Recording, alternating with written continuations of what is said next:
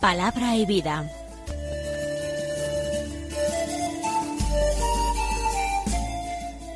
Con el padre Manuel Horta desde Sevilla.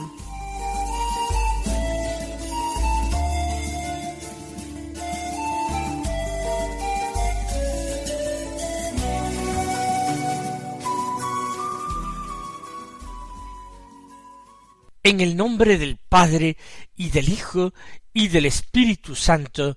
Amén. Alabados sean Jesús y María. Muy buenos días, queridos amigos, oyentes de Radio María y seguidores del programa Palabra y Vida. Hoy es el jueves de la vigésimo sexta semana del tiempo ordinario. Este jueves es el último día del mes de septiembre. Y en este último día de septiembre la Iglesia celebra la memoria de San Jerónimo, doctor de la Iglesia y padre de la Iglesia. Nació en Dalmacia, en lo que ahora es la costa croata, en una ciudad estridón que no se sabe hoy día muy bien dónde estaba situada, porque fue destruida en, en tiempos de San Jerónimo por los godos. No se sabe el año de nacimiento. Se especula con que fuera el año 340. Quizás fue algo más tarde. Estudió en Italia, enviado por su padre de nombre Eusebio. Estudió en Roma, donde seguramente recibió el bautismo, y después vivió en algunas otras ciudades de Italia, y con un grupo de amigos y compañeros atraído por lo que se hablaba de los monjes del Oriente, partió hacia allí. Por dos años vivió como ermitaño en el desierto de Siria y allí, para combatir las tentaciones, se dedicó al estudio del hebreo. Para eso le pedía a un compañero monje como él, que era un judío converso, que le enseñara el hebreo. Después, terminado ese tiempo en el desierto, viendo que no era su vocación, acosado por envidias y dificultades con otros monjes, marchó a Antioquía, allí fue ordenado sacerdote y partió con su obispo hacia Roma, el obispo quería entrevistarse con el Papa. El Papa era San Damaso, pontífice eh, español, y quedó deslumbrado por las cualidades de Jerónimo, por su sabiduría grande, por su inteligencia extraordinaria, y lo retuvo en Roma como secretario. Pero también le animó a realizar traducciones. Jerónimo entonces emprende una gran obra que fue la traducción de la Biblia desde las lenguas originales, el hebreo y el griego, al latín. Esa traducción es la que se llama Vulgata y ha sido la traducción oficial de la Iglesia de la Biblia latín hasta bien entrado el siglo XX, hasta la segunda mitad del siglo XX en Roma promovió San Jerónimo un grupo de señoras distinguidas que se interesaban por la Biblia. Para ellas comentaba la Sagrada Escritura, daba clases de exégesis, también de hebreo. Entre estas mujeres destacaba una tal Marcela, en cuya casa se reunían, y también sobre todo Paula, Santa Paula Romana, mujer de rancio abolengo, descendiente de los escipiones y de los gracos, mujer de gran fortuna, con cuatro hijas, que siguió como discípula a San Jerónimo. A la muerte del Papa Damaso, Jerónimo tuvo que abandonar Roma acosado por sus enemigos, enemigos que se había granjeado, y marcha de nuevo al oriente. Y después de un viaje por Siria, Tierra Santa, Palestina, Egipto, viene a establecerse en Belén con Santa Paula y con su hija, Santa Eustoquio. Allí fundarán tres monasterios, uno masculino, otro femenino, y otro como una hospedería. Y allí Jerónimo se entrega al estudio, a la correspondencia, a la defensa apasionada de la Iglesia. Murió en una fecha no precisada exactamente, posiblemente un 30 de septiembre, quizás en el año 420 o quizás en el 419. Se le llama el doctor máximo de la Sagrada Escritura. Escuchemos ahora la palabra de Dios que se proclama en la liturgia de la misa del día. Ya saben que estamos leyendo el Evangelio de San Lucas, durante bastantes días hemos escuchado el capítulo noveno, hoy en la liturgia de la misa se empieza a proclamar el capítulo décimo de este Evangelio, concretamente los versículos uno al doce, que dicen así En aquel tiempo designó el Señor otros setenta y dos, y los mandó delante de él, de dos en dos, a todos los pueblos y lugares a donde pensaba ir él y les decía La mies es abundante y los obreros pocos. Rogad pues al dueño de la mies que envíe obreros a su mies. Poneos en camino, mirad que os envío como corderos en medio de lobos. No llevéis bolsa, ni alforja, ni sandalias, y no saludéis a nadie por el camino. Cuando entréis en una casa, decid primero paz a esta casa, y si allí hay gente de paz, descansará sobre ellos vuestra paz. Si no, volverá a vosotros.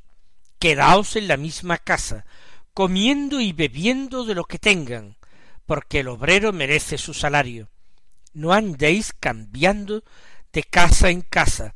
Si entráis en una ciudad y os reciben, comed lo que os pongan, curad a los enfermos que haya en ella, y decidles el reino de Dios ha llegado a vosotros.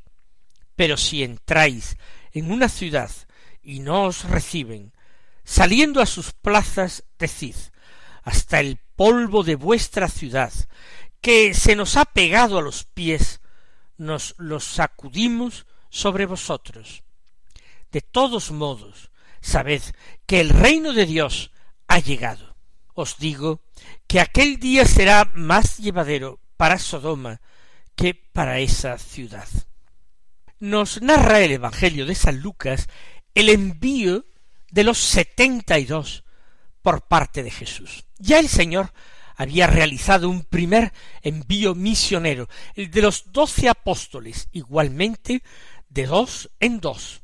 En esta ocasión envía setenta y dos. De nuevo para anunciar el Evangelio de nuevo, para predicar en pobreza, transmitir la paz, curar enfermos. Y da unas instrucciones muy concretas. Por una parte, tienen que ir a aquellos lugares a donde Jesús piensa también ir. Tienen que precederle, tienen que ser sus precursores, prepararles el camino abrir paso y facilitar al anuncio del reino que el Señor está haciendo. Y es que el discípulo de Jesús tiene que ser ambas cosas. Tiene que ser seguidor de Jesús. Tiene que marchar siguiendo sus huellas, porque tiene un solo modelo al que imitar, al de nuestro Señor Jesucristo, al Mesías de Dios. Pero al mismo tiempo que sigue al discípulo, también tiene que abrirle paso, tiene que preparar el corazón de los hombres de forma que cuando llegue Cristo, entonces el corazón de los hombres esté mejor dispuesto.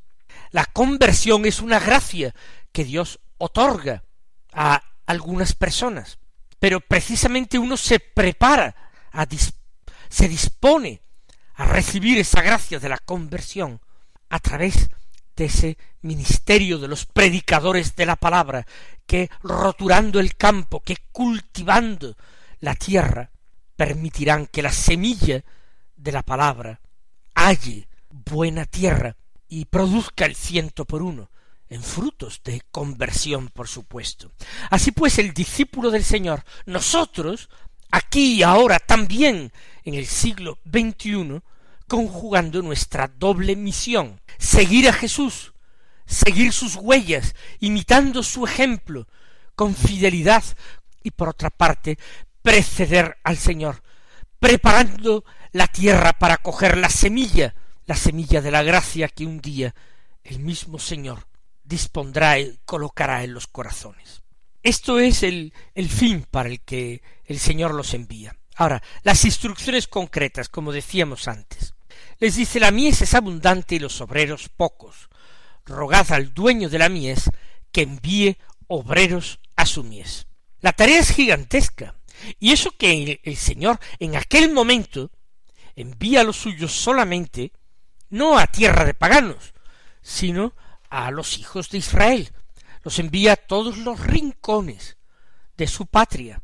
Sin embargo, un día los apóstoles, mandados, enviados por Jesús, debirán ir hasta los confines del mundo. Pero incluso para ir a Palestina, a los distintos pueblos y aldeas de Israel, incluso para esto eran pocos. Hacen falta muchos obreros evangélicos que con desinterés, con generosidad, con audacia, con mucha ilusión y entusiasmo, se pongan en camino, de acuerdo con el mandato del Señor, poneos en camino, para trabajar en el campo del Señor. Esta comparación es predilecta para Jesús. Rogad al dueño de la mies que envíe obreros a su mies. Hay que enviar obreros y operarios para disponer y preparar la tierra, arándola, para sembrar la semilla, para cultivar lo que van haciendo y finalmente para segar, para trillar, para almacenar el grano en el granero. Para todo eso hacen falta operarios evangélicos. Rogad al dueño de la mies que envíe obreros a su mies. ¿Por qué? Porque vosotros sois los primeros privilegiados, beneficiarios de este envío. Vosotros necesitáis quien os anuncie la palabra, quien disponga y prepare como tierra buena vuestro corazón. Poneos en camino. Mirad, añade el Señor, que os envío como corderos en medio de lobos. Creo que la expresión es suficientemente significativa para que no tengamos que entrar en demasiadas explicaciones. ¿Qué ocurriría si un cordero es enviado en medio de lobos? Pues que se convertiría en su alimento, que no duraría mucho entre ellos, porque rápidamente se abalanzarían sobre él y le darían muerte. Jesús envía al discípulo de la misma manera al mundo, de la misma manera en la que el Señor mismo, el Cordero de Dios, que quitaría el pecado del mundo, es enviado. El Señor también pereció a manos de lobos feroces que los sometieron a indecibles, inenarrables tormentos y vejaciones hasta culminar dándole muerte en la cruz. Así pues, como dice el Señor, os envío como corderos en medio de lobos. Y no podemos quejarnos, no podemos protestar, porque no tenemos otra cosa sino seguir al Señor, imitar su ejemplo.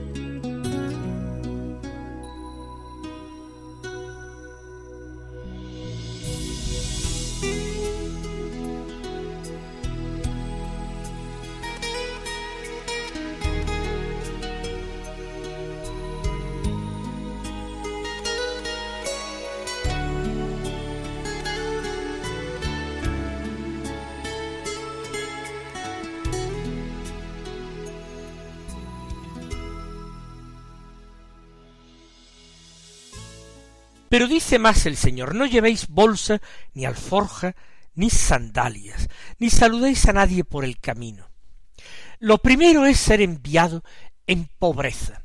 Francisco de Asís, cuya fiesta celebraremos dentro de unos pocos días, lo entendió perfectamente.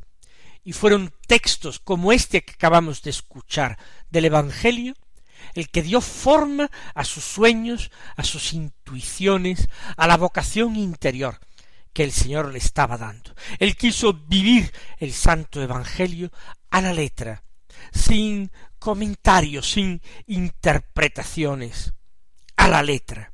Por tanto, id sin alforja ni bolsa, nada de dinero, ni reservas guardadas en la alforja, ni sandalias que nos eleven ni siquiera unos milímetros sobre la superficie de la tierra, en cuyo contacto debemos permanecer siempre, al nivel de la gente sencilla que en aquel tiempo caminaba descalza. Y lo de no saludéis a nadie por el camino no se trata de que los apóstoles sean huraños, de que los enviados sean personas eh, desagradables, sino lo que se trata es de que se apresuren, que no pierdan el tiempo en formalidades ni cumplidos, que el Evangelio tiene que ser anunciado deprisa, yendo siempre a lo esencial, al núcleo. Por tanto, no se entretengáis saludando a gente por el camino. Vosotros a cumplir vuestra misión, que os, quien os pedirá cuentas es el mismo Dios. Y luego hay normas para hospedarse en los pueblos a donde van. Cuando entréis en una casa, decid primero la paz a esta casa. Es una bendición que el Señor les manda impartir a las casas que les hospeden.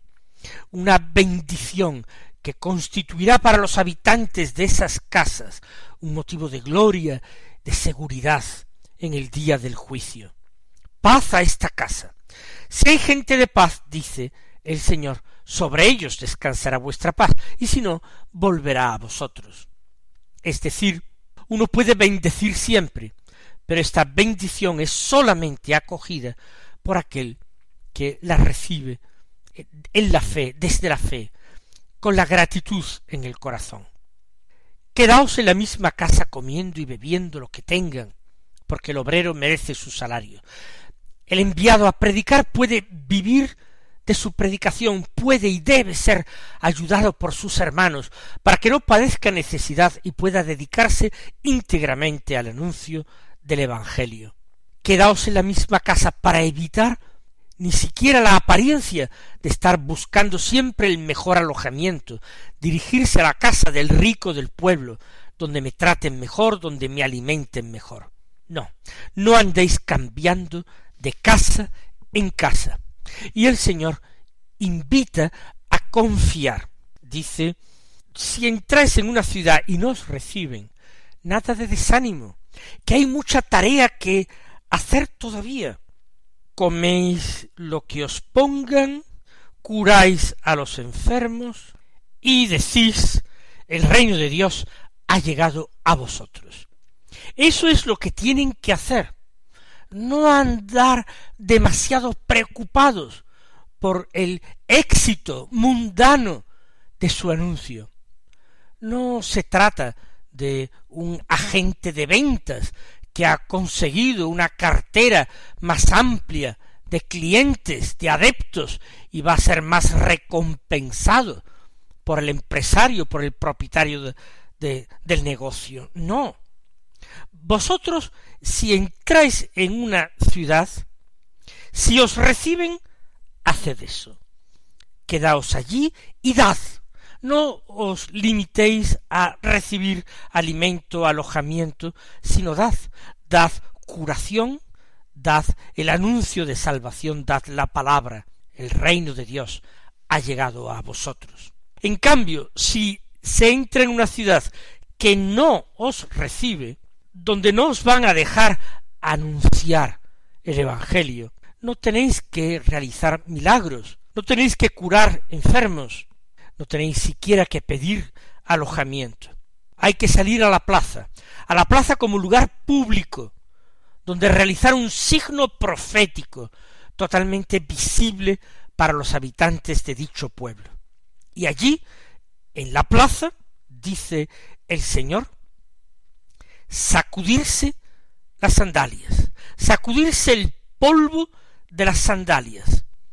Decid hasta el polvo de vuestra ciudad que se nos ha pegado a los pies, nos lo sacudimos sobre vosotros. No queremos nada vuestro si vosotros no aceptáis el gran regalo que os traemos. Ahí tenéis el polvo de nuestras sandalias pegado a los pies, pero sacudido sobre vosotros. Ese polvo va a ser testimonio en el día del juicio del rechazo de los habitantes de ese pueblo o ciudad. Va a ser testimonio contra ellos por no haber acogido a los enviados de Dios que venían a traerles precisamente la salvación y la vida. De todos modos, continúa diciendo el Señor y termina, sabed que el reino de Dios ha llegado. Esto es lo que tienen que decir incluso en las plazas de los pueblos donde no son acogidos. Que no quede la menor duda de cuál iba a ser su anuncio. El reino de Dios ha llegado, ha llegado la hora del Mesías y de la salvación. Si cerráis vuestras puertas, allá vosotros. Y concluye Jesús, os digo que aquel día será más llevadero para Sodoma que para esa ciudad. Como dije antes, el Señor se refiere directamente al juicio final y emplaza a los habitantes de las ciudades incrédulas a comparecer a ese juicio. En la época en que se pronunciaron estas palabras, los aludidos, los habitantes de aquellas aldeas, pueblos o casas donde no recibieran a los enviados del Evangelio, se podían sentir verdaderamente aterrados, porque la idea del juicio y de la retribución de premio o de castigo era una idea muy viva y la gente tenía una fe muy profunda en ello. Hoy, por desgracia, muchos sonreirían con suficiencia, mirarían para otro lado y les daría absolutamente lo mismo. En el fondo, porque no creen en esa justicia ultraterrena, en ese juicio con que Dios ha de juzgar al mundo. Vamos nosotros a pedirle al Señor que sepamos acoger a los que Él nos envía, sepamos acoger en nuestro corazón su mensaje y nos convirtamos. Él os colme de bendiciones y hasta mañana si Dios quiere.